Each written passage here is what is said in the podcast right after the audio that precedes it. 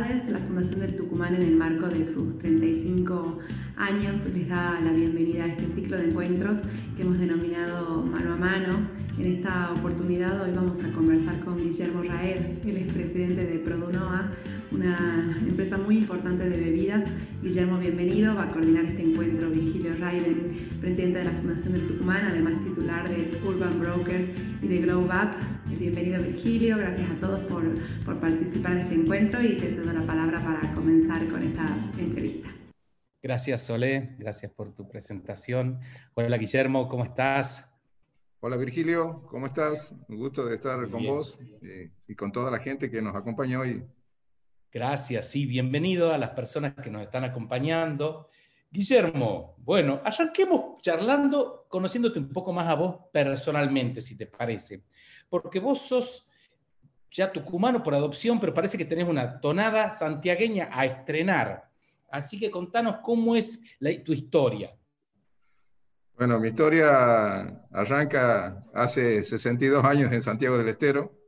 Eh, bueno, he nacido en Santiago, he hecho mi escuela primaria y secundaria en Santiago del Estero, y después, a los 18 años, me trasladé a Tucumán. Esto hace 44. Eh, para cursar la carrera de Contador Público Nacional en la Universidad Nacional de Tucumán. Arranqué eh, este, a cinco días después del famoso golpe de Estado tan doloroso para la historia argentina, eh, allá por el año 76, y bueno, y egresé de la Universidad Nacional de Tucumán en el año 81. Así que bueno, desde esa época, desde el año 76, este, bueno, estoy viviendo en Tucumán. Después circunstancias de la vida, como significa la, construcción de una familia. Me he casado en Tucumán, eh, tengo mi mujer tucumana, mis hijos tucumanos, ahora tengo un par de nietos tucumanos, o sea que realmente, eh, más allá de que tengo un grupo de amigos y algunos parientes en Santiago del Estero, pero gran parte de mi familia más cercana está aquí en Tucumán. ¿Cómo, era tu vida aquí en la universidad? Contanos este, cómo, dónde vivías, cómo era este, tu, tu vida durante esos años. Bueno, arranqué, como te decía, ya por el año 76.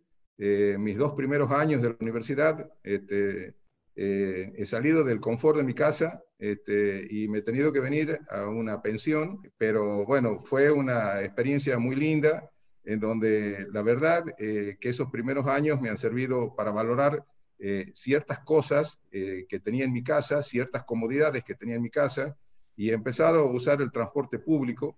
Y la verdad que ha sido, creo que una de las cosas que me marcó, me marcó en cuanto a, como te decía recién, a valorar las cosas que a veces uno tiene y cuando le falta recién las este, cae en cuenta, ¿no?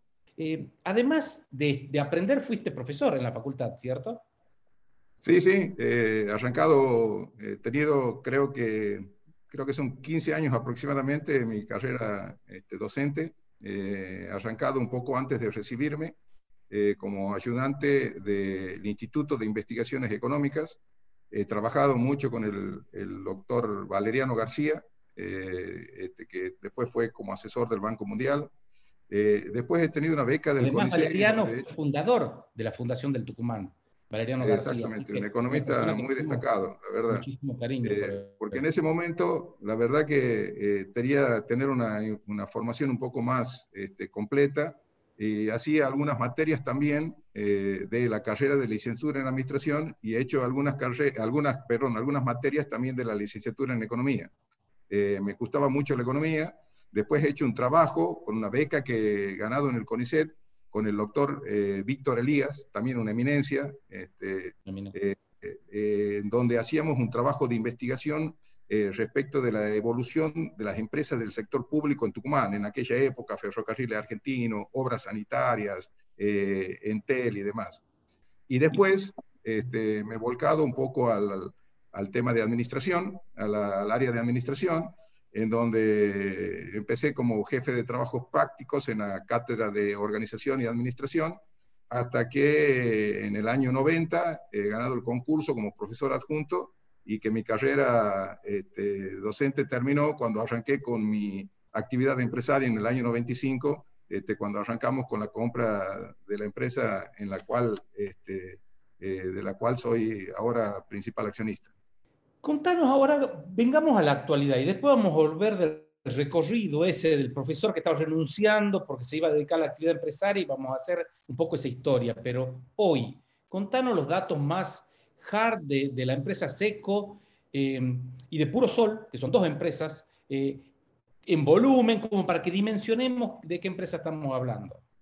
Bueno, este, en realidad eh, la empresa Seco en realidad se llama Produnoa, es una empresa que se dedica al embotellado de gaseosas en la cual este, eh, hemos comprado esta empresa junto con un par de socios en su momento, allá por el 2 de mayo del año 95.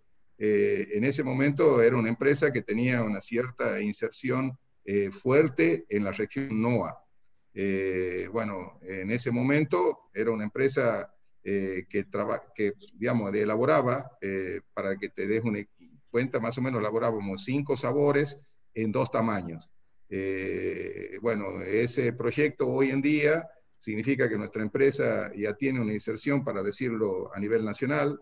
Estamos en la gran mayoría de las provincias de nuestra República Argentina, por supuesto en algunas de, eh, más incipientes que en otras. Y lo que era para tener una dimensión en escalas, eh, en ese momento nuestra empresa era este, un poco menos de la cuarta parte de lo que es hoy día. ¿Qué más pasó en la empresa? Bueno, eh, en realidad eh, esta es una empresa, eh, digamos, de origen santiagueño. obviamente mucha gente le parece una paradoja que una gaseosa tenga la marca Seco. Este, hemos sido motivo de algunas cargadas, como, como sabrás, digamos, este, o como pueden suponer. Pero, pero bueno, ese era el, el apellido de la familia que fundó esta empresa, que tenía una sodería, tenía una fábrica de hielo, y en algún momento incursionó, digamos, comprando unos concentrados eh, este, a, una empresa Cadbury y, comercializaba eh, una gaseosa eh, muy tradicional en Santiago del Estero, que nos identifica, este, que es un ícono en la provincia, que es la famosa Vil Seco, que era una botella ámbar, una botella marrón, como una botella de cerveza, y que es un sabor, digamos, que mucha gente lo identifica con un sabor manzana, pero en realidad es una esencia de manzana, pera y banana. En ese momento la empresa estaba en problemas, estaba complicada eh, financieramente o le estaba yendo bien cuando vos compraste? Bueno, eh, eh, aquí te engancho con otra actividad que he tenido. O sea, nosotros teníamos una empresa de consultoría. Nosotros hacíamos consultoría principalmente en áreas de, control de gestión finanzas eh, y básicamente también en lo que era política de empresa o dirección estratégica. Eh, a nosotros eh, nos contratan los dueños de la empresa para que hiciéramos un diagnóstico estratégico. Nosotros considerábamos que esta empresa, con mi socio en ese momento, Julio Soria, que creo que también ha sido profesor de la, de la Fundación del Tucumán, teníamos una consultora que se llamaba Sonnenfeld y con esta empresa hicimos este trabajo y este, hemos llegado a proponerle eh, a, los, a los socios un proceso de reestructuración de la empresa y un relanzamiento comercial de la misma. En su momento, eh, esta gente ha decidido, eh, los anteriores accionistas, a venderla a la empresa. En ese momento era difícil encontrar inversores, sobre todo por lo que se estaba gestando, que era, este, como te decía recién, el tema del efecto tequila, y así que ahí asumiendo algunos riesgos y acompañados con un socio estratégico eh, que nos acompañó con un poco de dinero y aportando algunas garantías para, como contragarantía de los, de los socios que se estaban yendo, este, hemos abordado esta empresa y el plan que le proponíamos a los accionistas este, ejecutarlo eh, en este convenio de management que queríamos hacer, este, bueno, lo hicimos ya en una empresa que era, que era propia. Guillermo, ahora no te saques ese sombrero que te acabas de poner de nuevo muchos años después de consultor de Sonnenfeld, especialista en finanzas, en gestión estratégica, en control de gestión. Con ese sombrero puesto, ¿qué le podemos decir hoy al, empresario, al microempresario que está atravesando un momento de, de pandemia, eh, de situación económica muy compleja, ¿qué sugerencias le daría a los empresarios que nos están escuchando con el sombrero ese del consultor? Bueno, yo creo que lo básico en esto, eh, principalmente, yo creo que eh, cada uno en su actividad eh, y en función del conocimiento específico que tiene de la misma, es muy importante hacer un diagnóstico. Un diagnóstico de factores externos y un diagnóstico de factores internos. Factores externos significa cuestiones relacionadas con el contexto y factores internos definiendo las capacidades que tiene cada uno en su empresa. Eh, otra cosa que es importante hacer, digamos, una vez que está definido esto, es, digamos, definir eh, objetivos, políticas y planes de acción. Eh, objetivos muy concretos, digamos, si es posible, operativizados. Operativizados significa definir un marco temporal, definido una meta a alcanzar, eh, definido los recursos con los cuales uno va, a trabajar en obtener esos, esos objetivos. Definir lo que otra cosa que se conoce en el aspecto este, teórico, pero bajando y poniendo los pies sobre la tierra, es definir las políticas. O sea, es el marco dentro del cual se van a mover las decisiones que uno tome a los fines de alcanzar esos objetivos que se ha establecido. Y después, lo más importante, es este, establecer los planes de acción. O sea, es la metodología con la cual uno tiene que llevar adelante esta tarea. Para eso, siempre es importante y es aconsejable que cada uno, y en la medida y en la dimensión de su empresa, digamos, pueda tener la asistencia, lo que yo le llamo de modelos conceptuales. O sea, de modelos conceptuales es eh, la cuestión teórica que nos permiten instrumentos de análisis para sacar conclusiones y ver con mayor claridad la realidad. ¿De acuerdo? Pero lo más importante, una vez que uno aplique ese modelo conceptual, lo que tiene que hacer es desarrollar una metodología de trabajo. Esa es la clave, con recetas mágicas. Yo creo que no hay actividad en el mundo que se manejen con recetas mágicas. Eh, conociendo, obviamente, las limitaciones que uno tiene, conociendo el contexto en donde uno se va a desarrollar y eh, manejando un poco también las expectativas que tiene uno a nivel personal. Lo que yo siempre digo, este, y el gran desafío que tenemos todos los empresarios, es, este, es conocer la base del negocio. O sea, la base del negocio es donde se juega el dinero del mismo. Eh, yo siempre, y una primera pregunta que hacía en mi época de consultores, y ahora me la hago yo personalmente, digo, che, ¿y este negocio? ¿Qué es lo que hace ganar plata a este, a este negocio? ¿Por dónde, ¿Por dónde entran los beneficios? Eh, o qué cosas, digamos, tendría que hacer dentro de mi empresa para que esos beneficios sean mejores, ya sea, ya sea mejorar mis precios de venta, mejorar mis costos de compra, mejorar mis procesos industriales, o sea, ¿qué tengo que hacer, digamos, para que pueda eh, fortalecer mi cuenta de resultado? Ahora volvamos a esto, pero ya volvamos vos como, como empresario.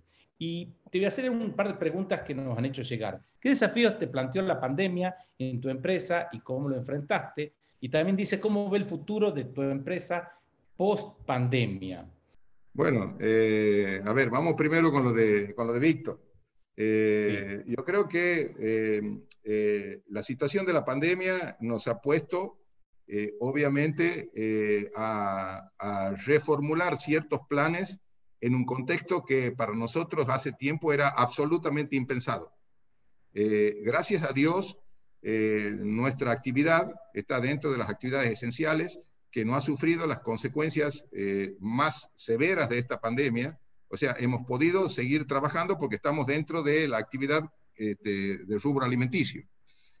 lo que sí ha significado un, un esfuerzo adicional en ciertas cuestiones que tienen que ver con la logística de aprovisionamiento y con la logística de distribución de nuestros productos.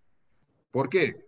Eh, porque todos los días, este, y conforme ha ido desarrollándose la pandemia, en algunas zonas, digamos, este, sobre todo en Capital Federal y Gran Buenos Aires, el tema del traslado de los insumos, que la mayoría proviene de esa zona, eh, que son los concentrados, eh, son las preformas, son productos químicos, teníamos que resolver la cuestión logística por el eh, la posibilidad de que estos camiones puedan transponer los límites provinciales en provincias que se habían puesto muy estrictas en estos controles.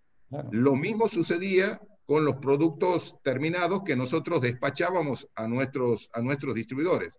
Ese era otro problema que teníamos que, resolver, que de alguna manera eh, nos complicaba el abastecimiento a los mercados. También ha habido otras situaciones, que ha habido provincias que estaban en el, peor momento de esta pandemia, que eran provincias que estaban cerradas, en donde muchos distribuidores eh, acompañados por aportes que hemos hecho de la empresa, de nuestra área comercial, de nuestra área de marketing, hemos implementado un sistema que ha funcionado y nos sacó del apuro, como es la venta telefónica. Nos ha permitido explorar ciertas este, prácticas o ciertas cuestiones operativas que en otros escenarios posiblemente nunca lo hubiésemos implementado.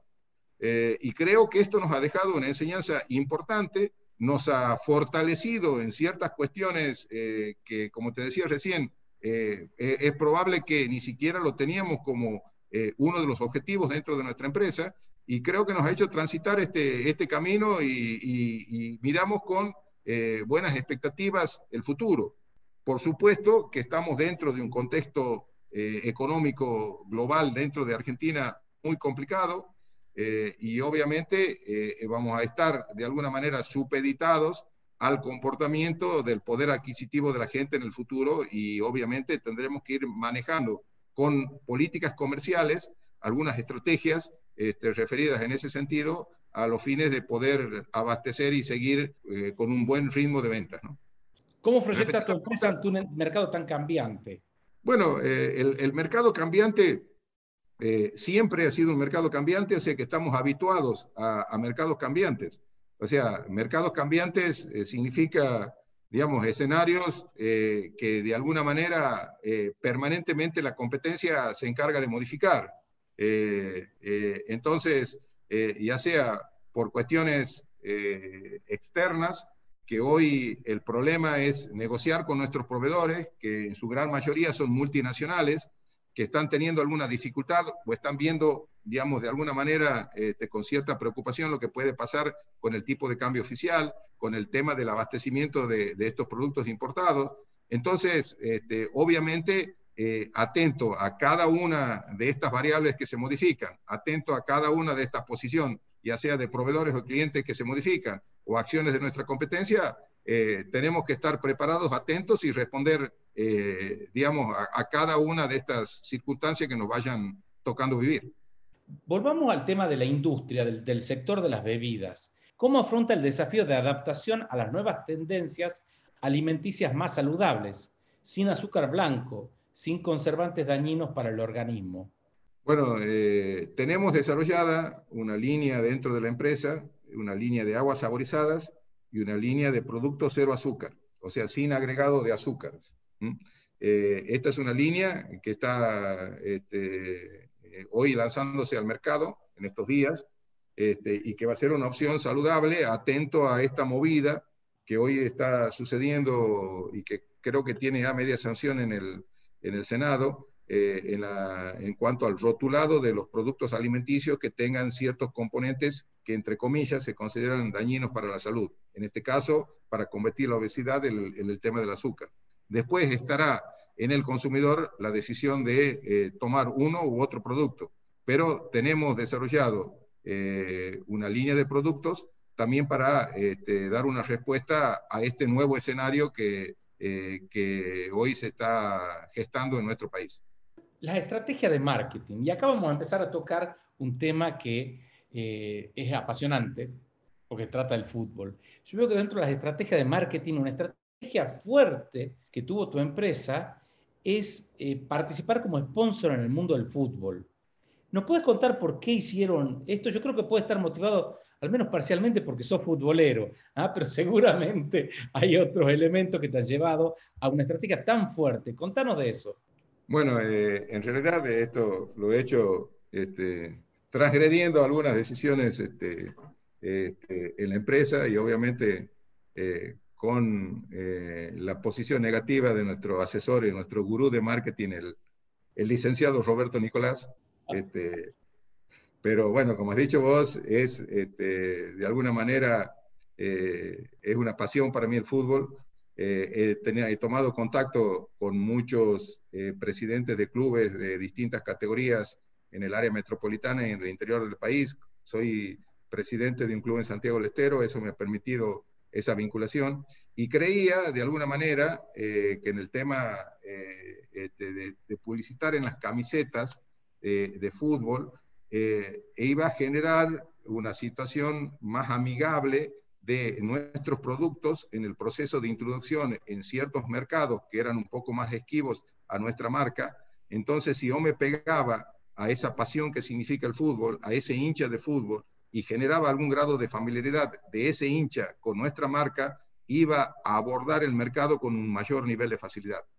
Eh, en algunos casos se ha dado y en otros casos no. ¿En no hablemos de este año que estamos con el fútbol en una situación muy extraña, pero el año pasado, que un año normal, ¿en cuántas camisetas estaba seco? Eh, hemos llegado a estar creo que en 78 camisetas. O sea, por supuesto, eh, en, distintas, este, en distintos formatos, por decirlo de alguna manera. ¿Y vos sos hincha de Mitre, de Santiago. De Mitre, de Mitre, esa es mi pasión, ese, este, esos son los colores que, que, llevo, que llevo en el alma, del club del cual soy hincha desde que tengo uso de razón, este, por más que, bueno, he venido después a, a, Tucumán, pero, pero bueno, uno, esas son esas cuestiones que, que tiene grabado a fuego en su corazón, en sus sentimientos, y es una pasión este, difícil de explicar. Y hoy sos presidente de este club, y eso te llevó además hoy a ser vicepresidente de la AFA, vicepresidente tercero de la AFA. Contanos cómo, hablemos un poquito de fútbol. ¿Cómo ves la AFA? ¿Cómo ves el fútbol además? Y el fútbol en el interior. Eh, en realidad, eh, me involucro, digamos, eh, dentro de la dirigencia deportiva, si bien es cierto, siempre y toda mi vida he ayudado a este club, a Mitre, de afuera, eh, pero en el año 2011 tocamos fondo, en junio del 2011 tocamos fondo, inclusive se incendió parte de las instalaciones de, de, las oficinas del club y demás, y ahí he sido cuando he tomado una decisión muy difícil eh, de involucrarme directamente como presidente de la institución. Eh, ¿Por qué? Porque cuando uno asume cargos de este tipo, y sobre todo cuando uno se pone al frente de esta institución o ahora como el cargo que tengo en la Asociación del Fútbol Argentino, uno este, se expone eh, a, ciertas cuestiones que más tienen que ver no con la racionalidad, sino con la pasión. O sea, la pasión del hincha eh, es muy difícil de administrar. Cuando las cosas van bien, este, todo es color de rosas y cuando las cosas van mal, alguien tiene que ser responsable de esa situación y principalmente los responsables son los dirigentes de, esas malas circunstancias por las que a veces atraviesan los, clubes. Eh, así que bueno, a partir de ahí nos ofrecen participar en la contienda política de aquella tan comentada elección del 38-38 entre Segura y Tinelli, digamos. Entonces ahí he tenido la oportunidad de representar a los clubes de la categoría del Federal A, eh, con la gente, con el presidente en ese momento de Talleres de Córdoba, eh, hemos representado a todos los clubes de la categoría del Federal A. Y ha sido en el momento en donde me he involucrado un poco en las contiendas eh, políticas de la Asociación del Fútbol Argentino. Entonces, en ese momento se, se genera este, esta gran disputa del famoso 38 38 con 75 electores. Entonces, este, eso significó un punto de inflexión en cuanto a la dirigencia deportiva Nación del Fútbol Argentino. Hubo después una prórroga de mandato de Segura, después vino una intervención propiciada por la Conmebol y la FIFA, eh, hubo una junta normalizadora y a partir de eh, ese proceso, entre lo que ha sido todo el año 2016 eh, y principio del 2017, digamos, es que se gesta este espacio que se ha dado en llamar el Ascenso Unido, en donde los clubes del interior, a través del Consejo Federal y de su presidente, que era Pablo Tobillino, hemos armado un espacio junto con todos los que eran los clubes del ascenso metropolitano. Y es así que de alguna manera este, hemos propiciado la llegada de, de Chiqui Tapia al presidente de la Nación del Fútbol Argentino. ¿Ser vicepresidente de la AFA te ha hecho ganar más amores o más odios? Eh, el hecho de involucrarse primero como presidente de un club, y después este, meterse en el Comité Ejecutivo de la Acción del Fútbol Argentino, una institución que tiene una gran visibilidad, eh, siendo el fútbol una pasión nacional, eh, yo creo que a uno le da visibilidad y lo hace eh, blanco de, de, una serie de innumerables críticas. Obviamente ha sido una de las decisiones más difíciles que uno ha tomado, eh, a veces tienes que soportar algunas críticas y en muchos casos críticas este, que son infundadas. Eh, pero bueno, es el costo de involucrarse, es el costo de participar y a los fines de generar algunos cambios. Algunos cambios que de afuera son difíciles de producirlos. Bueno, estando ahí adentro, uno intenta generar ese proceso de cambio de alguna manera para fortalecer lo que es los clubes del interior, y obviamente fortalecer los clubes del ascenso. Bueno, dejemos el fútbol un ratito, que es un tema apasionante, y volvamos al tema empresarial, Guillermo.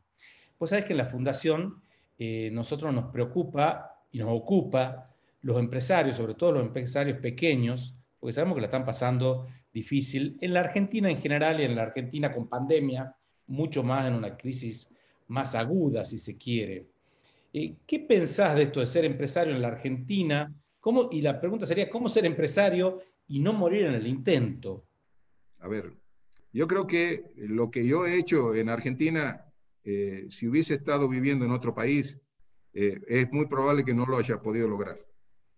Eh, la movilidad, digamos, en cuanto a, a la cuestión empresaria y en la cuestión, digamos, en cuanto a la formación, la movilidad que ofrece hoy nuestro país es muy difícil encontrar ni siquiera en eh, países similares de nuestra, de nuestra región, hablemos de Sudamérica.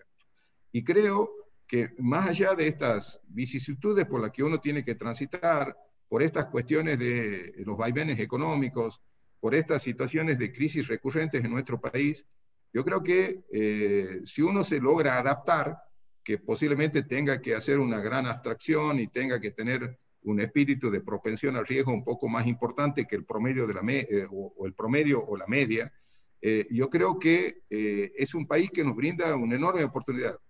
Y creo que a partir de esta crisis se van a abrir un montón de oportunidades. Lo que sí considero que una de las condiciones que tiene que tener cualquier empresario, de, no solo en nuestro país, sino en todo el mundo, es la capacidad de, aguante de, buscar gente con la que pueda intercambiar ideas, eh, hacer algo de catarsis en algunos momentos, eh, buscar en algún momento la, opinión de gente que, pueda, que nos pueda ayudar o, hacer ver con claridad o hacer encontrar o, encontrar la, la, luz al final del túnel como para poder este, seguir adelante. Y Guillermo, ¿seguirías invirtiendo en la Argentina, en Tucumán? ¿Pensás seguir invirtiendo o no? Sí, sí, por supuesto. Sí. Yo creo que hoy Argentina es un, lugar este, que nos va a brindar una, gran oportunidad. Este, y, creo que Tucumán es una provincia eh, importante como para encarar cosas. Eh, eh, la verdad que uno se ha enfocado bastante más en Santiago del Estero porque hay una ley de promoción industrial en donde hay un reintegro de parte de la inversión que uno realiza, hay exenciones de, con impuestos provinciales eh, y una serie de otros beneficios, digamos. Eh, pero Tucumán tiene una potencia, una dinámica en el mundo de los negocios este, muy distinta a lo que es Santiago del Estero. Por lo cual creo que Tucumán, con el potencial que tiene con las industrias principales, digamos, la industria azucarera, la industria citrícola, eh, el campo, yo creo que tiene una, una potencia eh, importante y seguramente va a brindar una, una, gran oportunidad. Guillermo, yo creo que en esta hora 20 que hemos estado charlando, has dicho cosas muy valiosas. Me quedo con todo esa, un testimonio muy generoso de parte tuya. Eh, quiero pedirte, Guillermo, que cerres este mano a mano eh, excepcional que hemos tenido con un mensaje final para la gente que nos ha estado escuchando y te quiero agradecer muchísimo la generosidad de todos los conceptos y tus ideas que han compartido con nosotros. Eh, bueno, principalmente hay una cuestión eh, eh, general para todo, toda actividad, inclusive para nuestro desempeño dentro de, de nuestra vida, no solo en la actividad empresaria. Yo creo que entramos muchas veces en discusiones que tienen que ver con cuestiones ideológicas. Eh, para mí la cuestión ideológica queda relegada en un segundo plano. Yo creo que deberíamos profundizar, eh, creo que deberíamos reflexionar, precisar y, consolidar cuestiones que yo le llamo filosóficas. que tienen que ver con principios, que tienen que valer, eh, ver con la ética, tienen que ver con los valores, tienen que ver con la equidad, tienen que ver con la justicia. Yo creo que deberíamos refundarnos, digamos, eh, cada uno como, como persona y refundarnos cada uno como sociedad en ese sentido. Y creo que este, en el fondo, eh, cuando uno trabaja con respeto, con humildad, sin salirse de, ciertos cánones que tienen que ver con estas cuestiones que hablaba de, filosofías, de plantearnos desafíos, de, cuestionarnos las cosas que hacemos. Eh, en nuestra empresa, por ejemplo, eh, eh, teníamos dos sabores, te doy un pequeño ejemplo y hago una pequeña digresión para que se entienda, dos sabores que andaban muy bien, el sabor limón y el sabor pomelo. Entonces, hemos, dice, hemos decidido desarrollar otra versión del sabor, o sea, complementaria. Le hemos puesto el título de eh, el limón intenso y el pomelo intenso, eh, desafiando a nuestros mejores sabores. Y la verdad que haber intentado hacer eso, eh, en la suma de ambos, nos ha ido mejor. Entonces yo creo que ese es el claro ejemplo de que uno debería desafiarse permanentemente las cosas que está haciendo, cuestionarse aun cuando uno considere que es exitoso. Eh, este, y creo que eso eh, a uno lo hace pisar la realidad y lo hace ver con, este, con mejor perspectiva el futuro. Eh, gracias Guillermo, los quiero invitar, gracias a todos ustedes por habernos acompañado. Los quiero invitar a que nos acompañen el jueves a las 6 de la tarde. vamos a tener un encuentro con Damián Valenzuela Mayer de Latin American Invest Así que un, encuentro con una visión internacional. Damián es un gran amigo, además es panelista de CNN, tiene una visión de los negocios eh, extraordinaria, así que los invito a que nos acompañen este jueves. Muchas gracias a todos, gracias Guillermo. Les mando un abrazo a todos. por favor, espero que haya salido bien la, entrevista. Excelente, me encantó. Gracias.